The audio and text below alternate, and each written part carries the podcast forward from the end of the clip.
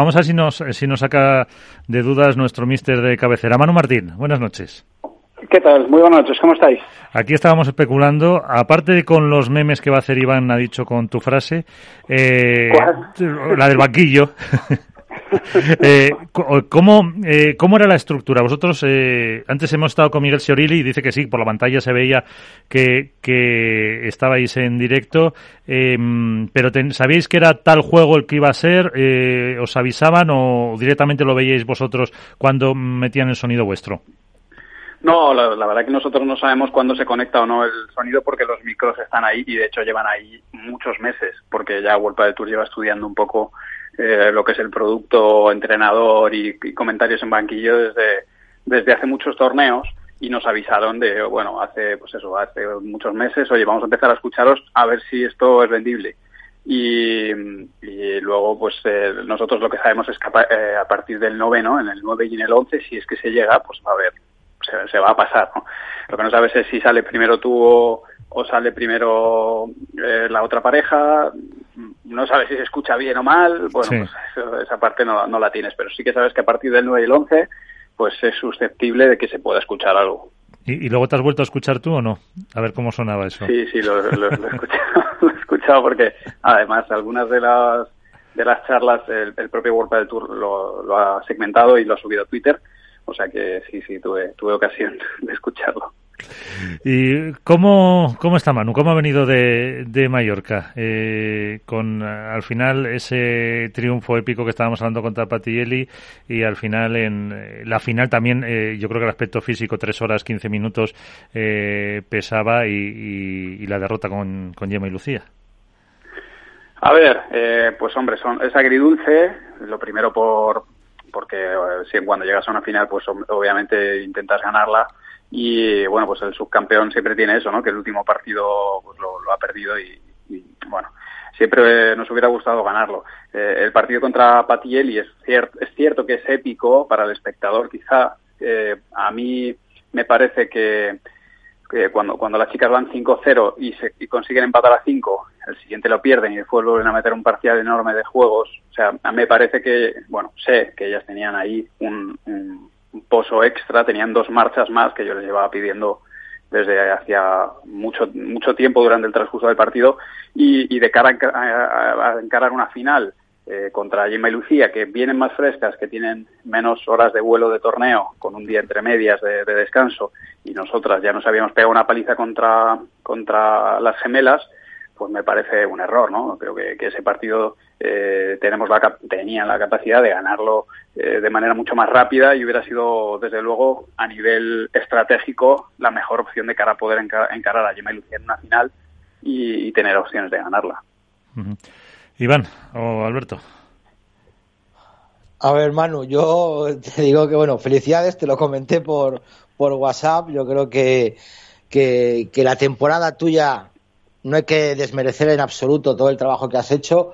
Eh, las sensaciones del partido de semifinales yo creo que fueron es, realmente espectaculares. Me hubiera encantado que me dijeras que tenías unas que las pulsaciones que tenías en ese, en ese partido, eh, porque podía ser eh, la despedida tanto de una, de hecho fue la despedida de Pat y Eli de, como pareja, y también podía ser la despedida de, de Ale y Ari, ¿no? Entonces, claro, ves 7-5, 5-0, Mm, ¿qué se te pasa por la cabeza? Porque, vamos, eh, ¿qué, las, ¿qué las dices en ese momento? Pues claro, yo, yo oí, oímos el, el, el, mensaje, ¿no? Es decir, enhorabuena por lo que habéis hecho. Hasta aquí hemos llegado y el esfuerzo que habéis hecho.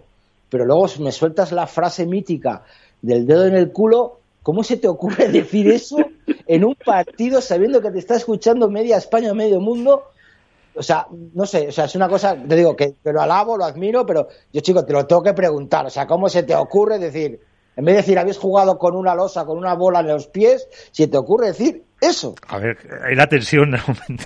Y es de bueno, confianza, porque... también.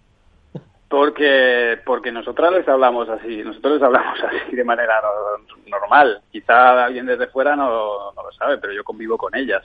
Y, y, y es que tal, ha sido, o sea, es tal cual eh, cuando ellas estuvieron bajo presión y, y tenían ahí eh, el gancho de, de decir que si no gano este punto me voy a casa, jugaron bien y compitieron bien. Y, y al final, uh, o sea, yo, yo en cierta manera lo que necesito de ellas es que haya un choquecito, o sea, le tengo que pegar un palo gordo en la cara, porque no me no les vale con muy bien chicas lo estáis haciendo fenomenal. Es que le tengo que les tengo que decir algo que les que les saque de la zona de confort, que ya venía diciéndoselo con el 5-0 de hecho, te puedo asegurar que la charla fue mucho peor y con el, el perder ese ya ni te cuento.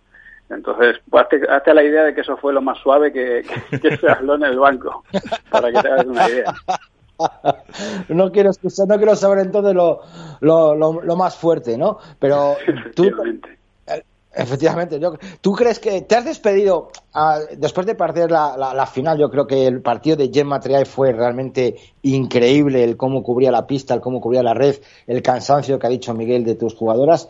Eh, ¿Ha sido el último partido de Manu Martín con Ari Sánchez y Alejandro Salazar? Me refiero no como, pareja, lo sabemos que sí, pero dirige, dirigiendo alguna de las dos? ¿Vas a dejar de dirigir alguna de las dos? Bueno, al final esto es un poco lo que hablábamos eh, hace un par de programas. Eh, no hay que olvidar que nosotros pues somos empleados de, las jugadoras, de cierto modo. No, no soy yo quien decide, o, en líneas generales, no soy yo quien decide entrenar a, una jugadora, así que normalmente es al revés, ¿no? Es la jugadora o el jugador el que, el que elige un entrenador. Entonces, ahora mismo, pues eso, la pelota está en el tejado de, de los jugadores que van a comunicar sus futuros proyectos, tanto, tanto con jugadores como entrenadores, así que pues de momento no, no me corresponderá a mí el hacer esa comunicación, pero entiendo que, se hará en breve por parte de, ambas partes. Alberto. muy buenas, Manu, ¿cómo andas? Muy bien, ¿cómo estáis? Muy buenas. Eh, ahora que acaba la temporada, ¿qué, ¿qué análisis haces de la pareja? O sea, ¿qué, cómo, ¿cómo puntúas a, la pareja una vez que ya ha finalizado la temporada? Y, y el trabajo que has, que has podido desempeñar. ¿Cómo, cómo puntúas tanto a nivel de Aleyari como el tuyo personal? Bueno, yo creo que el trabajo ha sido bueno, o sea, obviamente ha sido muy bueno, no, estamos hablando de, de, cualquier cosa, pero, pero es eso, al final cuando tienes opciones de, o sea, si hubieran sido pareja dos y sin, sin ninguna opción, eh, pues eh, de alguna manera como que, bueno, te haces a la idea, ¿no? Pero cuando, cuando realmente tienes a tiro el número uno, lo hemos tenido en muchas ocasiones, eh, tanto en esta temporada como en la anterior, y cuando ha estado ese número uno, y cuando lo hemos tenido, la verdad que ha habido momentos en los que eh, ha sido un poco una losa, ¿no? El, tener a tiro el objetivo por el que estás peleando. Yo lo puntúo muy bien, creo que obviamente han hecho un gran trabajo y he intentado también, eh, tanto Miguel como yo hemos intentado hacerlo, dar el máximo.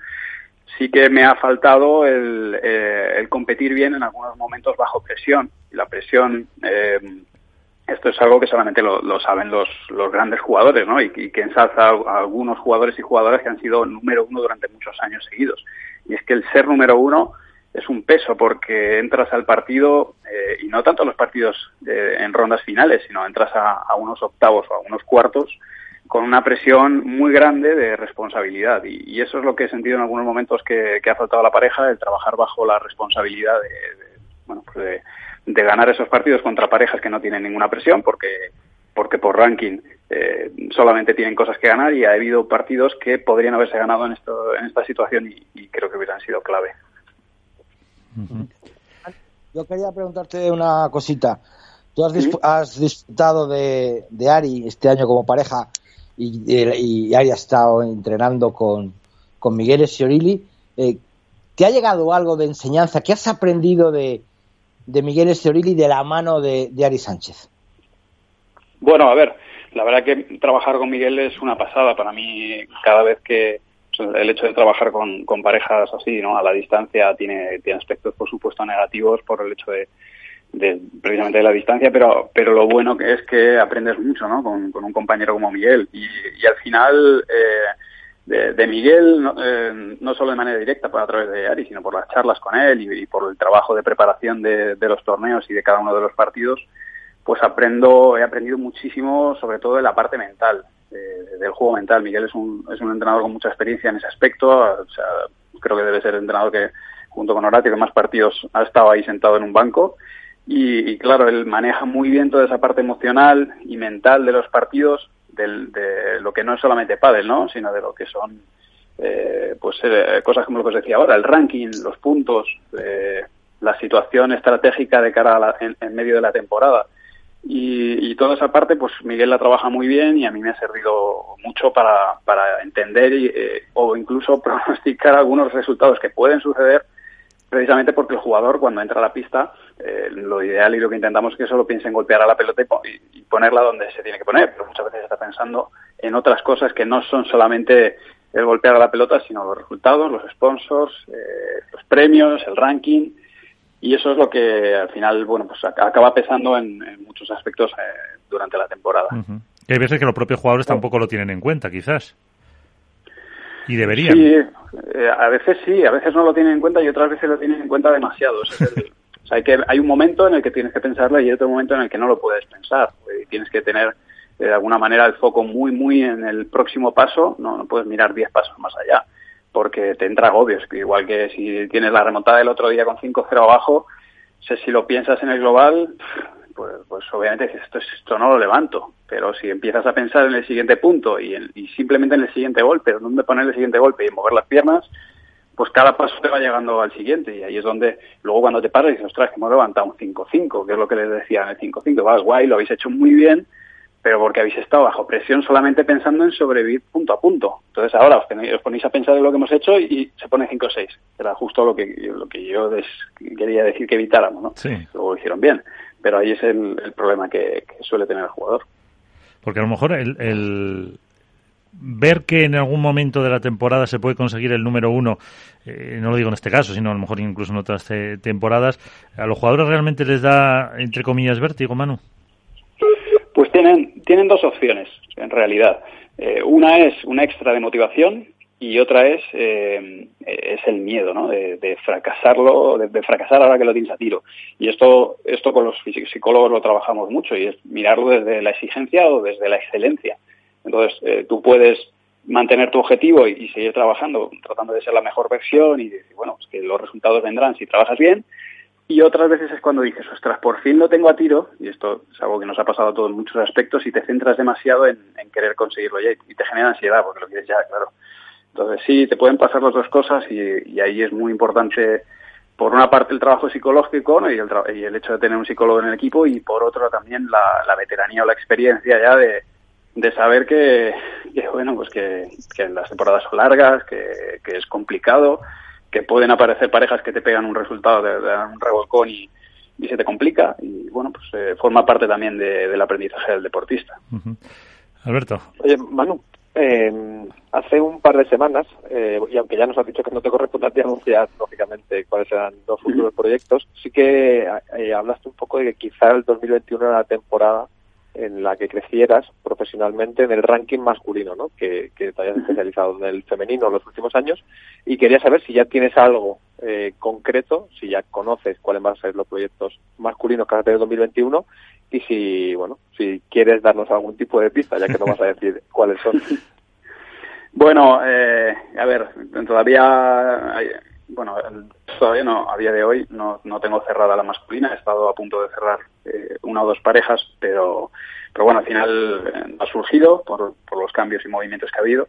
Y eh, sí que de momento empezaré a trabajar con Peter Alonso la, la próxima temporada. es el, primer jugador que, que tengo asegurado y, luego hay una pareja que, bueno, que en concreto pasado mañana eh, veré si, si la cerramos y bueno, ya se, encargará de ellos. La verdad que en ese sentido, mira que a veces eh, peco de, tener mucho protagonismo como entrenador, pero en, ese tipo de cosas me gusta que sean ellos porque, bueno, pues un poco por lo que os digo, que primero porque eh, soy, unas, soy un contratado del jugador y segundo porque los jugadores tienen entrenadores que, que lógicamente cuando cambian de uno a otro, pues la cosa debe llevar su ciclo y, comunicar como corresponde. Entonces, precisamente por eso intento ser cuidadoso para, bueno, pues al final son colegas de profesión y, las cosas deben llevar su curso. Sí, sí vamos. Una, una última pregunta. ¿Qué fue la primera palabra que dijeron las chicas en el vestuario después de levantar el partido con Tapati No me lo creo, es increíble o es acojonante. pues estaban llorando. no te sé decir ni siquiera qué fue lo que estaban llorando sin más eh, tal cual no recuerdo ni siquiera o sea, creo que hablé yo no, no sé qué fue pero algo así como eso lloraban solamente porque luego la parte sentimental de, haber despedido a dos grandes jugadoras como Patti y Eli también hizo pesar y todo, ¿verdad? Hay que felicitar a tu equipo por el detallazo que, tu, que tuvieron tanto Alejandra Salazar como Ari Sánchez de permitir, no de permitir, no de, de, ceder el trono de la entrevista a, a, las perdedoras en este caso y el mero hecho de que luego en su entrevista personal apenas eh, comentaron nada del partido, sino se dedicaron a, alabar el trabajo de, de Patti Eli y toda su trayectoria. Bueno, es que Patti Eli, eh, el reconocimiento que hay del sector jugador hacia Patti Eli es, es que es, rotundo, ¿no? Que es una pareja que ha demostrado mucho más allá de, o sea, cosas que, van mucho más allá del, del, deporte pádel, o sea, de lo que es el pádel, ¿no?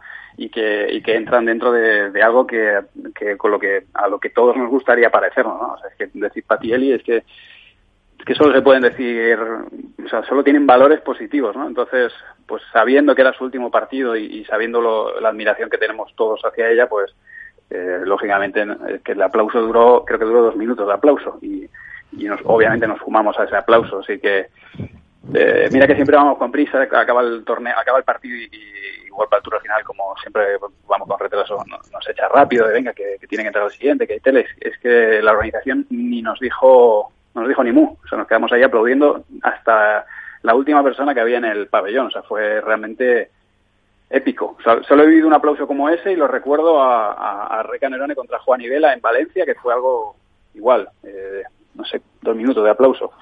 Y, bueno, pues son de estos momentos que merecen, o sea, se lo merecían. Ese, ese momento era de ellas. Pues eh, con eso nos vamos a quedar. Eh, Manu Martín, muchísimas gracias por acompañarnos una temporada más. Antes de despedirte, eh, tenemos novedades, eh, tenemos eh, nuevos vídeos en redes sociales, por, por cierto, muy chulos de la llegada a, a Menorca ahí con, con Juan Alday también. Pero que, recuérdanos. Sí, por supuesto. Muchas gracias. En, YouTube es eh, Mejora tu Padre, lo podéis seguir. Podéis seguir tutoriales y, un poco detrás de las cámaras de los torneos. Y en arroba manumartin83 en, en, Facebook, Twitter, Instagram, pues ahí, ahí lo podéis seguir. Muchas gracias por, por, la, por la ayuda que me dais. Y aquí estará siempre tu espacio, tu hueco. Y lo dicho, muchísimas gracias eh, por todo. Y si no hablamos antes, felices fiestas. Y a la vuelta prepárate que en marzo ya, ya empezáis y la pretemporada justo después del Roscón de Reyes ya tienes que ponerte en marcha. Sí, sí, yo empezaré. De hecho a partir del 28 de diciembre ya empiezo a, a, mover a los jugadores. Así bueno, eso es el día, eh, ese día es el de los inocentes, a ver si no se lo van a creer. Inocentada, efectivamente. Alguno no viene, ya te lo digo yo. Pues Manu, muchas gracias. A vosotros, un fuerte abrazo, gracias.